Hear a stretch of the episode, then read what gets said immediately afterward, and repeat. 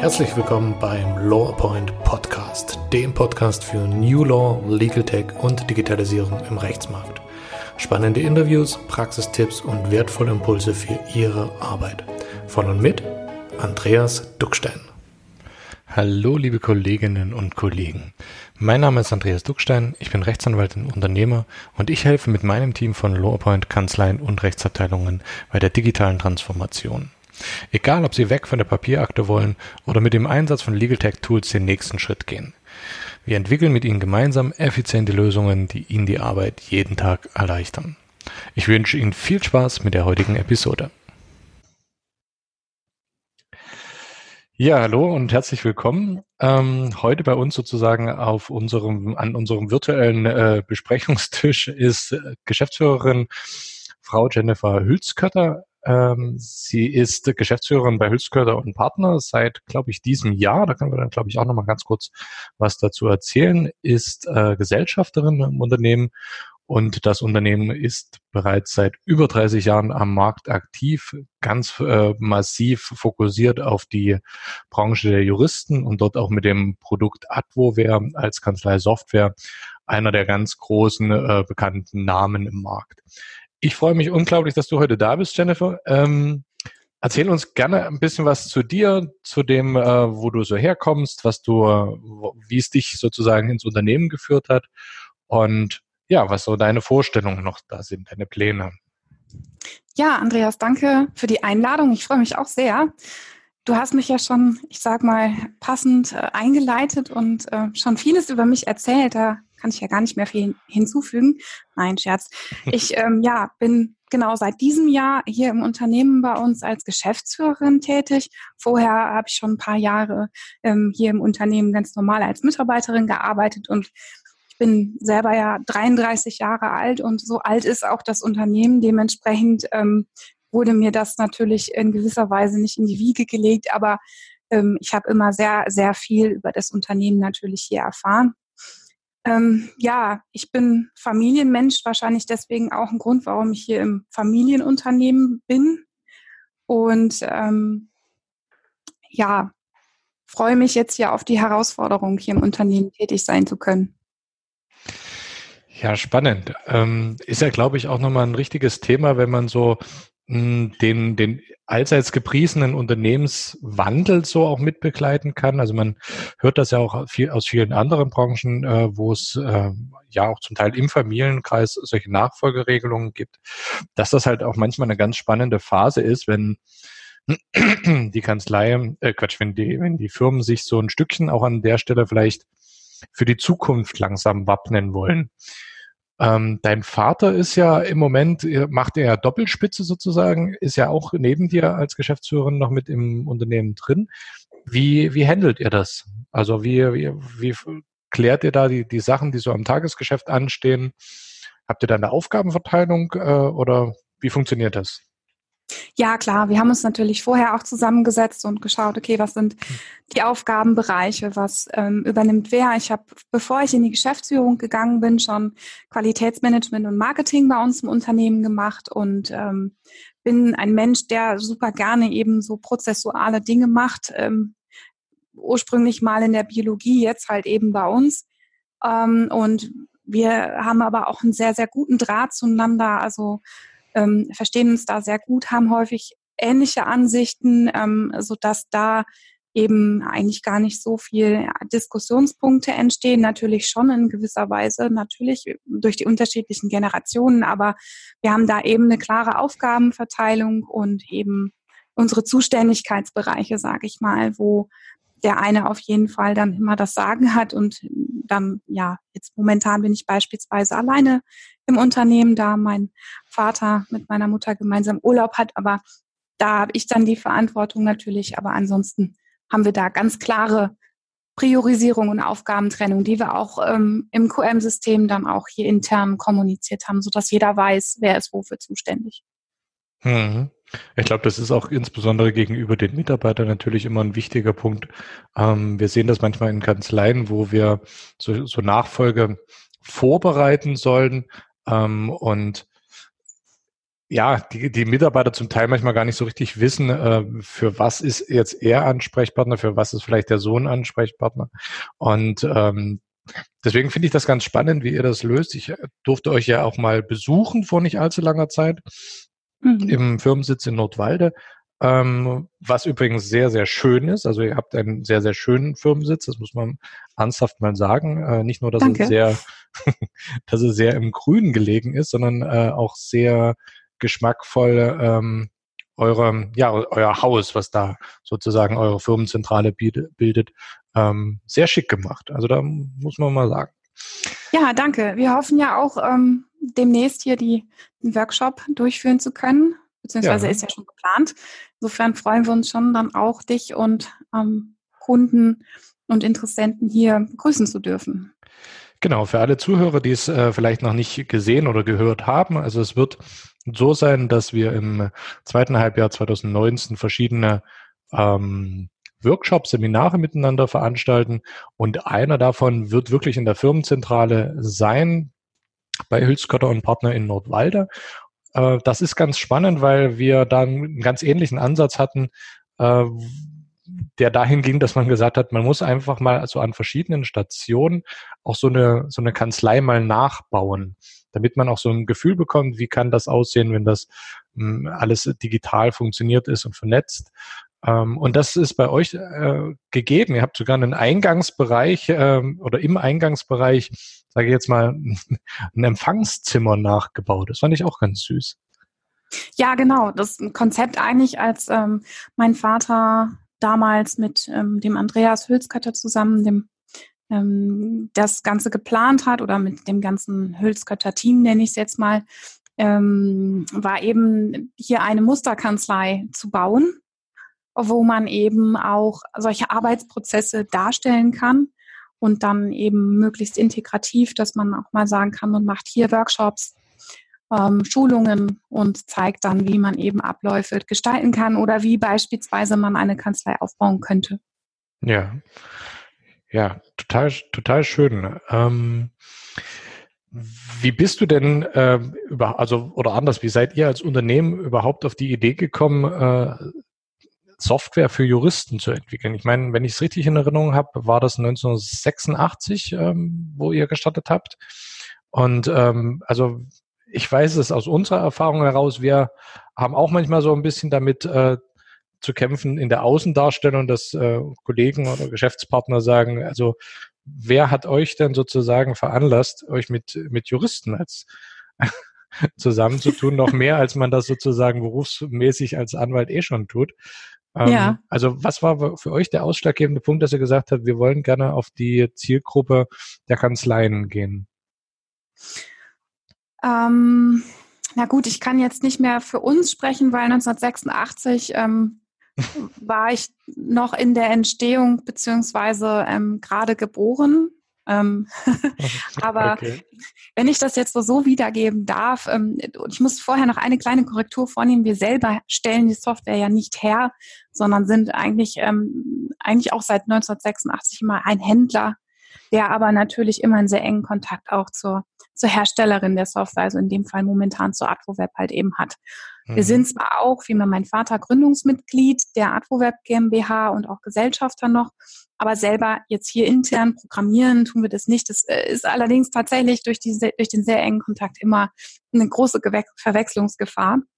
Ähm, was uns dazu bewogen hat, äh, wenn ich es jetzt richtig wiedergeben kann, mein Vater hat damals ähm, für eine andere Softwarefirma zunächst gearbeitet und hat, äh, sag ich mal, Software vertrieben, die eben mm, in, in allen Branchen ähm, ihr Zuhause hat, sag ich mal, oder dafür anwendbar ist. Ähm, hat aber auch gleichzeitig Kanzleien beraten und hat einfach auch gemerkt, wie damals die Arbeitsweise noch war mit der Speicherschreibmaschine. Und dann kam eben ähm, kamen so die ersten Kanzleisoftwareprogramme auf in, um 1986 und damals war es dann eben RA Mikro.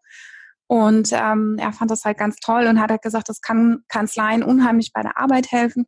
Und für ihn war eben die Entscheidung da zu sagen, ich spezialisiere mich auf eine Branche. Und zwar dann in dem Fall eben Rechtsanwälte, weil er die Branche auch relativ spannend fand. Ähm, und hat ja dann angefangen, ähm, missionarisch, sage ich mal, wirklich tätig zu sein und Kanzleisoftware in Kanzleien zu etablieren und ähm, kennt somit auch noch die Arbeitsweisen von früher eben mit Speicherschreibmaschine und wie es dann eben mit den ganzen Digitalisierungen weiterging eben. Ja, mhm. genau. Und so kam dann eins zum anderen und 2001 haben wir dann allerdings eben den Schwenk in Richtung Advoware gemacht und haben da nochmal zusammen mit anderen Partnern eben was was eigenes gegründet bzw. mitgegründet und sind halt eben seitdem in Deutschland einer der größten Distributoren oder nee, der größte Distributor eben für Advoware, also Händler. Wir machen den Support und eben noch Beratung rundherum um das Thema Kanzleisoftware. Mhm. Jetzt hast du ja selber die letzten Jahre auch schon im Unternehmen mitgearbeitet und konntest das so aus, aus erster Reihe dann auch mitverfolgen. Ähm, unser Markt verändert sich ja im Moment sehr stark, also der Rechtsberatungsmarkt. Mhm. Ähm, und du hast, äh, ich sage jetzt mal den Schwenk ganz weit zurückgemacht noch zur Schreibmaschine. Da liegen schon noch so ein paar Kleinigkeiten dazwischen, die wir ja. äh, heute vielleicht nicht mehr äh, uns erinnern dran, also zumindest die meisten nicht. Ähm, und äh, ganz sicher nicht die, die in unserem Alter sind. Mhm. Aber gerade so äh, in den letzten fünf Jahren habe ich so das Gefühl, hat sich einfach auch unheimlich viel sehr, sehr schnell bei uns verändert, einfach vor dem Hintergrund, dass ähm, diese Digitalisierungswelle, äh, die ja schon in sehr vielen Branchen wesentlich eher äh, zu Auswirkungen geführt hat, eben jetzt auch bei uns im Anwaltsmarkt äh, doch deutlich zu spüren ist. Wie erlebst du das? Also wie ist das für dich aus deiner Perspektive auch vor dem Hintergrund sozusagen äh, als Software-Dienstleister oder Software-Anbieter? Wo siehst du so die Punkte, wo es in den letzten drei bis fünf Jahren einfach die größten Veränderungen gab? Ja, Thema Legal Tech ist ja, ja, genau, seit drei bis fünf Jahren so in aller Munde. Ähm, ich glaube, wie in vielen anderen Branchen tatsächlich auch, hinkt ähm, der, der, der, ich sag mal, Businessmarkt immer so ein bisschen der Digitalisierung hinterher. Ähm, ich sag mal, wir als private Menschen kennen das Smartphone ja jetzt seit einigen Jahren. Das ist völlig selbstverständlich, dass wir Fotos hin und her schicken ähm, über Messenger-Dienste, dass wir uns über Messenger-Dienste austauschen, E-Mails schreiben, Dokumente vielleicht nur noch digital bekommen, ähm, ein Angebot im Online-Markt kaufen. Also diese ganze Art von Konsum und Verwendung von von digitalen Medien ist ja privat ganz, ganz häufig ein ganz anderer als, als ähm, in, im Businessbereich. Also jetzt nicht nur in Rechtsanwaltskanzleien, auch hier bei uns beispielsweise oder in, in ganz, ganz vielen anderen Branchen. Was ich merke, ist, dass dieser Druck, den, den Mandanten dann eher auf die Kanzlei ausüben, dass eben da aktiv die Nachfrage kommt, man möchte sich ähm, über Messenger-Dienste austauschen. Ähm, man möchte die Dokumente vielleicht digital bekommen, möglichst schnell, nicht mehr per Post. Ähm, Fax sowieso nicht im privaten Bereich. Also so dieser, ich sag mal, dieser Druck einerseits von den Mandanten, sich anders austauschen zu wollen, das merkt man jetzt so vor allen Dingen aus die letzten zwei, drei Jahre, dass da immer mehr Anfragen dann auch von unseren Kunden kommen. Wie können wir das realisieren und umsetzen? Ähm, aber andererseits natürlich auch ähm, Bär, ist da ein ganz, ganz großer Punkt, der für viel Veränderung gesorgt hat. Und was ich merke, ist, dass durch diese ähm, vielen Kongresse auch zum Thema Legal Tech da immer, immer mehr Bewegung reinkommt. Also ich sag mal, so eine, eher so eine exponentielle Verhaltensweise oder zumindest Denkweise. Und dass jetzt immer mehr Kanzleien halt eben hier an uns herantreten und sagen, okay, wie können wir mit Kunden möglichst schlank ähm, in Kontakt treten, aber dann vielleicht auch trotzdem noch rechtssicher, weil es halt eben um sehr sensible Daten geht, was die Branche für mich, finde ich, auch ziemlich interessant macht, weil man eben nicht wie im privaten Bereich, sage ich mal, einen leicht bekleidetes Bikini-Foto der Freundin sorglos über WhatsApp schickt, ohne sich darüber Gedanken zu machen, vielleicht, was damit passiert. Das geht natürlich mit Dokumenten, die eben aus dem Mandatskontext kommen, nicht so einfach. Mal eben, weil man dann halt gegen die Schweigepflicht verstößt und so weiter und so fort unter Umständen. Und ähm, ja, das sind alles so Herausforderungen, die ich total spannend finde. Und ähm, ähm, wir selber merken auch, dass, dass die an Nachfragen beispielsweise nach Cloud-Lösungen, nach digitaler Arbeit halt einfach immer mehr werden. Und ähm, ich denke, das sind so Anfragen oder Dinge, die halt im, im uns die nächsten Jahre auch einfach noch beschäftigen werden. Ich meine, natürlich zwischen Speicherschreibmaschine und dem heute stehen noch auch ganz viele Entwicklungen und ich denke, bei der Digitalisierung wird sich aber auch ähnlich verhalten, dass es immer Zwischenschritte gibt und ähm, man jetzt nicht von der Arbeit, wie sie die letzten zehn Jahre, sag ich mal, war, auf komplett digital, papierlos, ich arbeite nur noch auf dem Tablet von wo ich möchte, umsteigen. Mhm. Ja.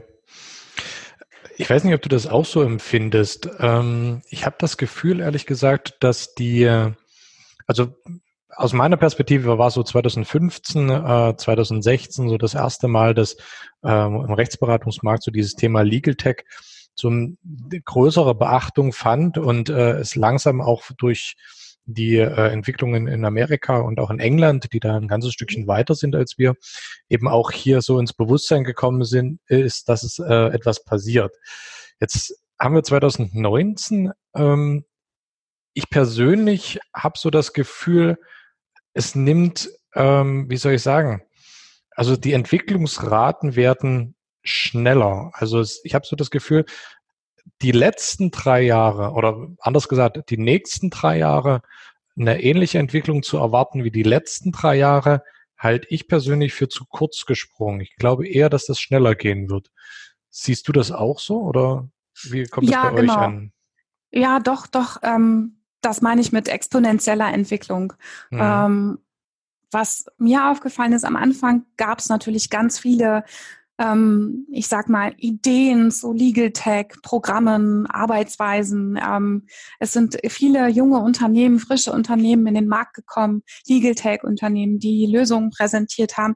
Das ist mir jetzt aufgefallen, hat sich so ein bisschen relativiert, würde ich mal sagen. Also es, die guten Ideen bleiben, würde ich sagen. Ähm, und da denke ich auch mal, wird sich auch noch weiterentwickeln, dass man da eben dass die, die Lösungen, die dem, sage ich mal, Markt wirklich am meisten dienen, bleiben werden. Mm. Ja, ich glaube, da wird es halt einfach eine Entwicklung geben. Und die wird auch ja noch schneller werden als, als eben früher. Und da muss man halt eben als Kanzlei, als Unternehmer, und das ist ja auch ein Anwalt, ein Inhaber einer Kanzlei, mit Schritt halten können und sich auch offen sein für Veränderungen. Das ist ein gutes Stichwort, offen sein für Veränderungen. Ähm, wir erleben das bei uns in der, in der Beratungspraxis, wenn wir bei Kanzleien sind, die eben diesen Schritt gehen wollen, als auch durchaus zwiegespalten mal manchmal, insbesondere in den Partnerebenen, also dass es eben auch Leute gibt, die dieses Thema kategorisch versuchen zu verneinen und zu sagen, ja, das, das ist nicht, das, das setzt mhm. sich nicht durch und äh, Digitalisierung das hatten wir früher schon mal. Also da kommen dann so Sprüche wie, äh, ja, Rechtsinformatik hatten wir in 80er Jahren auch schon. Äh, da hat sich bisher auch nicht viel dazu verändert. Ähm, ja. ja, naja, also es ist halt letztendlich, finde ich, hat es eine ganz andere Dimension eingenommen, weil es eben äh, nicht nur dahin geht, dass man die Arbeitsweise verändert, sondern dass es eben auch ganz viele ja, Player, Mitwettbewerber auf diesem Markt gibt, die gab es schlicht und ergreifend als Modell, als Geschäftsmodell vor drei, vier Jahren noch gar nicht. Ja. Ja, ja, ja, klar. Beispielsweise Online-Rechtsberatung oder eben durch, durch Veränderungen und durch rechtliche Veränderungen hier intern in, in Deutschland beispielsweise das Rechtsdienstleistungsgesetz, was ja auch aktualisiert wurde, ähm, ist es jetzt möglich, ähm, nicht anwaltliche Beratung als Rechtsberatung bereitzustellen. Und das sind vielleicht, wird, die wird vielleicht von Unternehmen ähm, gemacht, die in dem Stand der Digitalisierung schon ein bisschen weiter sind, ähm, die da eben einfache Zugangsmöglichkeiten zur Rechtsberatung bieten. Und ich denke mal, da ist sich auch jeder selbst am nächsten und wenn es einfach geht, dann nimmt man den Weg und wenn es dann einfach ungünstig geht, dann nimmt man den noch eher und da muss man sich halt eben bewusst sein, die, selbst die rechtlichen Gegebenheiten haben sich neben den technischen Möglichkeiten einfach verändert. Und ähm, wenn man da nicht offen bleibt für Veränderungen, ähm, dann wird das für die Kanzleien, glaube ich, wirklich, wirklich schwer werden, am Markt bestehen zu bleiben. Ja. Ja, das denke ich auch. Und auch so ein Stückchen äh, die Bereitschaft zu haben, das eigene Geschäftsmodell an Teilen wahrscheinlich einfach auch nochmal zu überdenken. Ja, ähm, genau. Die, die in diesem Bereich unterwegs sind, viel äh, Verbraucherrecht äh, und halt sehr standardisierbare Geschichten ähm, vorwiegend betreuen, da muss ich einfach in der, in der Bearbeitung des Falls selber oder eben auch in dem, in dem Geschäftsmodell selber der Kanzlei nochmal, also in der Schwerpunktsetzung, ähm, vielleicht nochmal was verändern. Mm, wenn du so dieses Thema Change Management äh, in Kanzleien, auch vielleicht in Workshops oder ähnliches beobachtest, wie, wie hast du das Gefühl, gehen Kanzleien damit um? Also wie kommt das bei euch an? Mm, sehr unterschiedlich. Also es gibt, wie, wie du schon sagtest, die einen, die sehr veränderungswillig sind und veränderungsbereit, die ähm, auch auf Biegen und Brechen Dinge einfach umsetzen. Hat natürlich immer die Gefahr, dass man die Mitarbeiter hinten liegen lässt und ähm, die der Herausforderung nicht gewachsen sind und dann unter Umständen sagen, ich gehe jetzt und mhm. dann auch wichtiges Wissen der Kanzlei mitnehmen. Ähm, oder eben die, die sagen, nein, ich will nicht, ich will ähm, an, es hat doch schon immer so funktioniert. Also und dann, wenn man dann zum Beispiel in einer Kanzlei solche zwei Gegenpole hat, ist das natürlich auch schwierig. Ähm, oder wenn nur ein Teil der Kanzlei dann anfängt und äh, die andere Hälfte möchte das nicht und eine Mitarbeiterin hat beispielsweise naja, für Anwalt A, ähm, dem muss ich die immer so bereitstellen, die Dokumente, die will, er will die immer eingescannt im Posteingang und alles digital und auch digital unterschreiben und weiterleiten und, und so weiter. Und der nächste möchte aber jede E-Mail ausgedruckt in seiner Postmappe haben und der andere möchte die E-Mails, die eingehen, ausgedruckt haben, aber die rausgehen möchte digital. Das sind auch so Dinge, wo ich dann denke, so, wer soll sich das denn alles noch merken? Und das ist halt äh, dann natürlich ganz schwierig. Thema Change Management, Mitarbeiter mitnehmen. Ähm, da wird die Frustration dann extrem groß innerhalb der Kanzleien, auch bei den Mitarbeitern. Und das finde ich immer schade, weil das natürlich auch extrem viel Energie zieht und die Effizienz der Kanzlei dann zunichte macht. Und letzten Endes ist es dann unter Umständen ein Digitalisierungsprojekt, was eben dann daran scheitert, weil sich nicht alle auf Arbeitsweisen einigen können, dass man vielleicht erstmal einen Mittelweg nimmt und solche Dinge halt. Also es ist sehr mhm. divers, es gibt sehr unterschiedliche Ansichten und ähm, was ich auch erlebe, ist, dass ganz viele Kanzleien nicht wissen, wo sie anfangen sollen und dann mit irgendwelchen total hippen, tollen Legal Tech Tools kommen und denken, damit wird jetzt alles besser. ähm, aber also ich mag Prozesse und, und interne Arbeitsabläufe. Da muss man halt einfach gucken, dass die auch auf diese tollen Tools passen und dass man vielleicht da eben anfängt, weil mh, hm, äh, ich vergleiche es immer damit, die, die internen Prozesse sind halt die, das Haus der Kanzlei, das Grundgerüst, die Grundpfeiler und ich sag mal, wenn ich im Haus eine Wand einreiße, ähm, um irgendwie ein tolles neues Fenster einzubauen, die aber tragend ist, dann gefährdet das die Stabilität des Gesamten. Und ja, das muss man immer, finde ich, gesamt betrachtet sehen und da halt dann dran arbeiten. Gebe ich, gebe ich dir äh, hundertprozentig äh, recht. Das ist auch genau das, was, was wir immer wieder ähm, gespiegelt bekommen und erleben in den Kanzleien. A, dass der Mitarbeiter selber, dass die ähm, dass man alle mitnehmen muss auf diese Reise, weil das halt auch etwas ist, was alle betrifft. Das ist ja mhm. nichts, was man einfach mal so äh, wasserfallmäßig von oben nach unten sich über die Kanzlei ergießen lässt, sondern es ist etwas, da müssen alle irgendwo mitarbeiten und es dann eben auch leben und umsetzen. Ähm, von der Seite her das äh, an sich schon mal absolut richtig. Und das Zweite ist halt, äh, diese hippen Legal Tech Tools, die du so, so schön genannt hast, die sind alle, die sind alle wirklich auch, ähm, haben ihre Berechtigung und ja. äh, finden auch ihren Markt. Aber es ist halt so, dass vieles von dem an ja, gewisse Grundbausteine erstmal anknüpft. Das heißt also, gerade die Sachen, die äh, Dokumentenautomatisierungen angeht oder eben auch elektronische Kommunikation mit dem Mandanten, da setzt eben ganz viel im internen Bereich voraus. Das klingt jetzt albern, aber dass eben auch Daten zur Verfügung stehen, also dass Dokumente zur Verfügung stehen, die elektronisch ordentlich erfasst sind, äh, ordentlich gepflegt auch in der Akte vorhanden sind, um dann erst dort sozusagen wirklich diesen, diesen Effekt, den diese coolen Tools haben, auch wirklich zu merken oder nutzen zu können. Weil ansonsten ja. hast du ein tolles, tolles Auto, äh, hast aber vielleicht das falsche Benzin dafür. Ja, genau. Das ist jetzt vielleicht ein blödes Beispiel gewesen, aber mir ist jetzt aktuell nichts Besseres eingefallen. Aber es ist halt letztendlich, du benutzt etwas, was an sich schon cool ist, aber für dich in deinem Anwendungsfall halt einfach nur die Hälfte an Spaß bringt, weil der Rest einfach gar nicht dafür ausgelegt ist in deiner Kanzlei. Ja, es ist wie Ferrari auf einer geschwindigkeitsbegrenzten Autobahn zu fahren. Das ja. war schön, sitzt sich auch gut drin, hat ein tolles Sportgefühl, aber ich kann einfach das Gaspedal nicht durchtreten. So richtig geil ist es nicht, genau. Nee, genau, so richtig geil ist es noch nicht. genau, und das, ich glaube, da, da gibt es viele Tools, die ähm, vielen Kanzleien wirklich ähm, auch dabei helfen könnten, ja, sich eben beispielsweise neue Dienstleistungsmodelle zu überlegen und auch in der Kanzlei zu etablieren, die wieder ein Stück weit wettbewerbsfähiger machen gegenüber großen Boutiquen ähm, oder auch Playern, die vielleicht jetzt aus dem Ausland kommen, denn da sind England und auch USA uns in vielen Bereichen, was eben Rechtsdienstleistungen angeht, echt ein Stück voraus. Ähm, Gibt es auch echt interessante Literatur zu. Also ähm, eine Freundin von mir erzählt es auch immer wieder, die in, in ähm, Großbritannien lebt, die eben da einfach ganz anders schon unterwegs sind. Und ja, da könnte man sich ein Stück weit ähm, ja Jetzt bin ich ein bisschen raus, Entschuldigung. Kein Problem. Ähm, kann man sich was abschauen? ja, dem, da kann man sich, kann man sich was abschauen, genau. Ja. Du hast dieses Thema ähm, Kommunikation äh, angesprochen.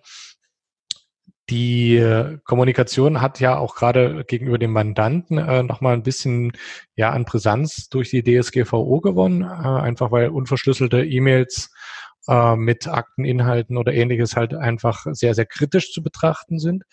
Wie habt mhm. ihr, dies, ihr dieses Thema bei, bei Adwoware gelöst? Wie seid ihr das angegangen, so dieser, diesen kommunikativen Aspekt abzufangen? Ja, da gibt's verschiedene Möglichkeiten natürlich. Ähm, einerseits ähm, über die Online-Akte, wo man eben dann Dokumente direkt online dem Mandanten zur Verfügung stellen kann. Also er kann sich dann online mit seinen Daten einloggen, bekommt vorher vielleicht eine E-Mail, Achtung, neues Dokument, ähm, mhm. XY verfügbar, kann sich dann einloggen und es anschauen. Auch direkt, äh, wenn ich mich recht erinnere, darauf antworten, kommentieren oder dann eben telefonisch mit dem Rechtsanwalt in Kontakt treten.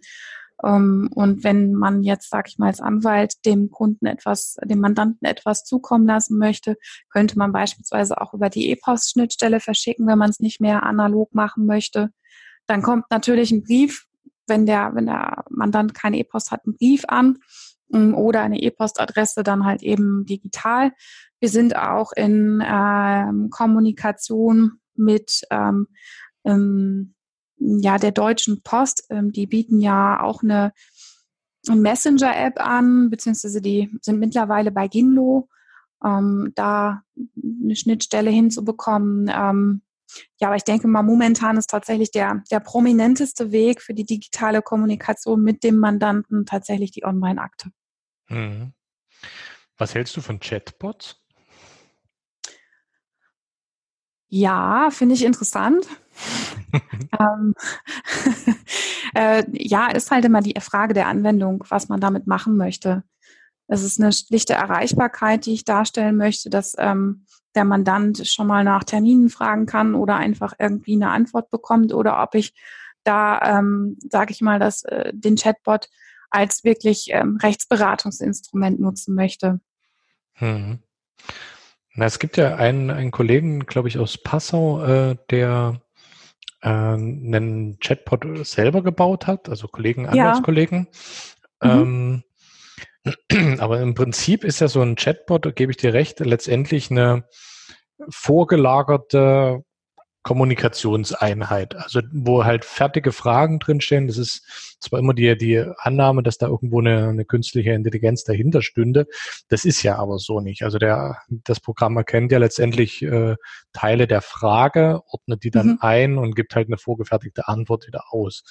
Ja. Ähm, ich fand das ganz interessant, das mal in, einem, in einer Kanzlei als ähm, Anwendungsfall zu sehen, muss allerdings auch für mich sagen, dass ich den Anwendungsfall für eine Kanzlei in der Tat jetzt nicht für so riesig äh, effizienzgewinnend äh, einschätze, muss ich sagen, weil diejenigen, die dort nicht weiterkommen, landen sehr wahrscheinlich dann doch irgendwann früher oder später im Telefonsekretariat äh, und ob man da jetzt wirklich so viel im Vorfeld klären kann, hm, na, das wird sich, wird sich geben äh, oder zeigen. Äh, auf alle Fälle ist es etwas, was, äh, glaube ich, im Moment sehr, sehr viel diskutiert wird. Ja, also ich könnte mir durchaus ein paar Anwendungsfälle vorstellen. Ich meine, wenn eine Kanzlei eine sehr spezialisierte, aber auch standardisierte Dienstleistung an, an äh, sag ich mal, anbietet und auch genau weiß, was mache ich, welche Kundenzielgruppe möchte ich und welche möchte ich nicht. Das ist ja auch ganz, ganz wichtig. Was möchte ich nicht, weil das verschlingt meine Zeit. Dann bin ich nicht effizient. Dann kann man natürlich über so einen Chatbot, den man auf der Webseite bietet, vielleicht Mandanten die Möglichkeit schon mal geben, auszuloten, ist das die richtige Kanzlei für mich? Ist für beide Seiten natürlich frustrierend, dann nach ähm, einer Stunde oder anderthalb Stunden Gespräch festzustellen, mh, hm, wir kommen hier nicht überein. Es spart die Zeit des Mandanten und des Anwalts. Dafür könnte ich mir das gut vorstellen, weil natürlich ähm, die Zeit, die der Mandant dann in der Kanzlei beratend verbringt, aber es kommt dann doch nicht zu einem Mandat, ist einfach, ja, sag ich mal, dann in dem Sinne gestohlene Zeit. Und ähm, Zeiteffizienz und Zeit ist halt eben das, was in vieler, vielfacher Hinsicht heute häufig einfach nicht mehr vorhanden ist, beziehungsweise wir müssen sie effizienter nutzen und ähm, ja, da unseren Ertrag erhöhen, sag ich mal. Und da könnte ich mir tatsächlich so ein Chatbot ganz gut vorstellen, dass er da unterstützend tätig sein kann, sag ich es mal so. Hm. Was würdest du dir denn so vor dem Rechtsmarkt oder auch von Anwälten jetzt im Besonderen so in Zukunft wünschen? Was ich mir von Anwälten wünsche, äh, kostenlose Rechtsberatung, nein Quatsch. Ähm, jede Dienstleistung verdient es, ähm, ähm, zu entlohnt zu werden. Nein, ähm, wenn ich mir jetzt Anwälte als meine Kunden, was ich mir von denen wünsche, ist teilweise tatsächlich einfach ein bisschen mehr Offenheit. Mm, ich höre ganz häufig von unseren Damen, die im Support arbeiten, der Satz, aber das war doch schon immer so. Mhm. Ja, das war auch die letzten zehn Jahre so. Aber ähm, ich sag mal so, das beste Beispiel ist man selbst, wenn ich vor zehn Jahren in den Spiegel geguckt habe, sah ich so nicht aus und ich werde auch in zehn Jahren anders aussehen. Ähnlich wird, verhält sie sich nun mal einfach mit dem Leben. Es, es verändert sich und das würde ich mir manchmal einfach wünschen, dass da eben ein bisschen mehr Offenheit auch für Veränderungen da ist, für Akzeptanz, dass es Veränderungen gibt. Ähm, und diese einfach mal auszuprobieren. Und dann, äh, und manchmal wünsche ich mir, ähm, dass etwas mehr Verständnis für IT da ist. Aber ähm, ich kann das verstehen, man kann nicht überall Firmen sein. ja, gebe ich dir recht. So ein gewisses Grundverständnis von IT ist sicherlich von Vorteil, auch um einige Punkte vielleicht besser einordnen zu können, was so die, die Relevanz am Markt angeht. Ähm, aber so dieses Thema Offenheit äh, und einfach mal sich dieses, dieses Thema auch ähm, ja mal wertungsfrei und ohne Angst anzuschauen, das wäre schon mal, glaube ich, ein ganz guter Schritt.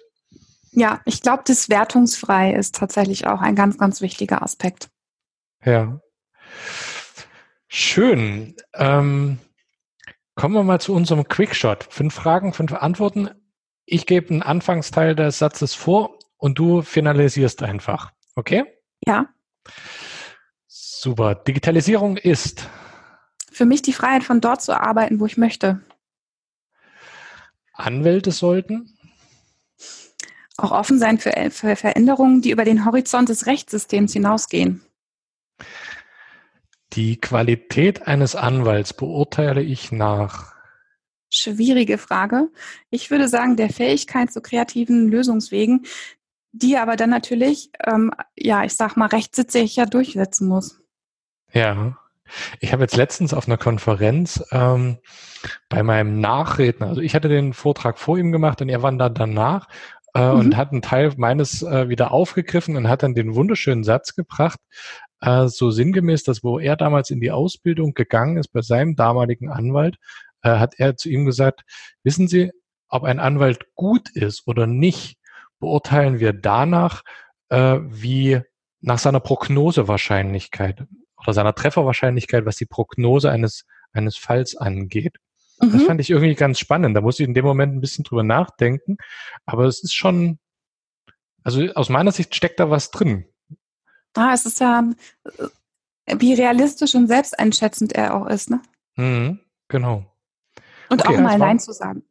Ja, auch das, ja. Auch dem gegenüber dem Mandanten mal äh, ja auch zu kommunizieren, dass manchmal was eben vielleicht nicht gemacht werden sollte, obwohl es vielleicht juristisch äh, noch geht, aber aus äh, vielleicht wirtschaftlichen oder betriebswirtschaftlichen Gründen einfach keinen Sinn macht. Aber ja, wir genau. schweifen ab. Ja, stimmt. Wir waren jetzt bei Frage drei gelandet. Ähm, Frage vier wäre, dich beeindruckt man durch? Kreativität, Willensstärke, Durchhaltevermögen und Offenheit. Cool. Letzte Frage, Abschlussfrage. The next big thing is? Meine Aufgabe als Geschäftsführerin. Super. ja, eine, eine Herausforderung durchaus für mich, aber ich ähm, mag Herausforderungen. Das ist ein, ein wunderschöner Abschlusssatz, finde ich. Ähm, wir haben ganz, ganz viel jetzt von dir gehört, von deinem Unternehmen oder von eurem Unternehmen, äh, auch viel aus den äh, Prognosen mal für den Anwaltsmarkt, äh, glaube ich, herausnehmen können. Ähm, wenn man so das Gefühl hat, dass, dass die Firma Hülskötter oder auch die, das Produkt Advoware was ist, womit man sich auseinandersetzen würde oder womit man einfach auch mehr noch ähm, Erfahrungen sammeln möchte. Was wäre so das, wo man am besten mit euch in Kontakt kommt? Also was ist so der erste Anlauf? Homepage, also hülskötter.info. Mhm, okay. Genau, oder mich persönlich gerne auch auf LinkedIn kontaktieren, vernetzen.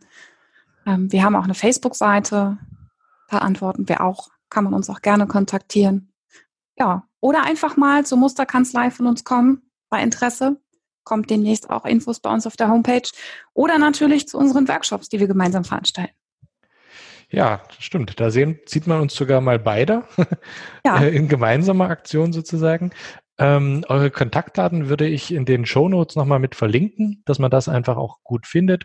Vielleicht auch den Link von der Musterkanzlei nochmal mit dazu packen, weil ich glaube, das ist wirklich etwas, wo man äh, mit einer, ja, mit einem überschaubaren Aufwand äh, von also Zeitaufwand äh, wirklich sehr, sehr viel auch lernt. Äh, das Ganze bietet ihr auch kostenfrei in verschiedenen Städten in Deutschland an. Und ich glaube, das ist genau. ein ganz guter Punkt, euch mal, mal kennenzulernen. Ja, live und in Farbe. Das ist meist bei der trotz Digitalisierung ja auch immer noch am schönsten. Das stimmt. Das stimmt. Jennifer, vielen, vielen Dank bis hierhin. Ähm, mir hat es unheimlich viel Spaß gemacht. Und ich denke, unsere Zuhörer konnten an der einen oder anderen Stelle sicherlich äh, was für sich mitnehmen. Herzlichen Dank, dass das heute so geklappt hat. Und ich freue mich schon, wenn wir uns das nächste Mal wieder live und in Farbe sehen. Und wünsche dir noch einen wunderschönen Freitag. Das wünsche ich auch und äh, ja, ich kann nichts hinzufügen.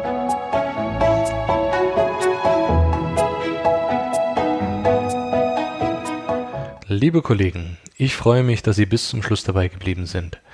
Wenn Ihnen diese Episode gefallen hat, geben Sie uns doch bitte eine positive Bewertung bei iTunes. Zum Abschluss möchte ich Sie auf unsere Seminarreihe aufmerksam machen, die wir mit der Firma Hülskörder und Partner ins Leben gerufen haben. Es handelt sich um das Ganztagesseminar Die digitale Kanzlei und wir werden damit eine Tour durch ganz Deutschland machen und Ihnen viele interessante Dinge näher bringen. In dem Seminar erfahren Sie nicht nur, wie Sie Ihre Kanzlei auf digital umstellen können, sondern Sie können auch ganz praktisch viele Sachen vor Ort einfach mal ausprobieren. So haben wir die aus unserer Sicht ideale Kanzlei mit verschiedenen Stationen mal nachgebaut und Sie können vor Ort live testen, ausprobieren und ein Gefühl für die digitale Arbeit bekommen. Wenn Sie das interessiert, finden Sie mehr Infos in den Show Notes und natürlich auch in unserem kostenfreien Mitgliederbereich auf law-appoint.de. Von meiner Seite aus kollegiale Grüße und bis bald. Ihr Andreas Duckstein.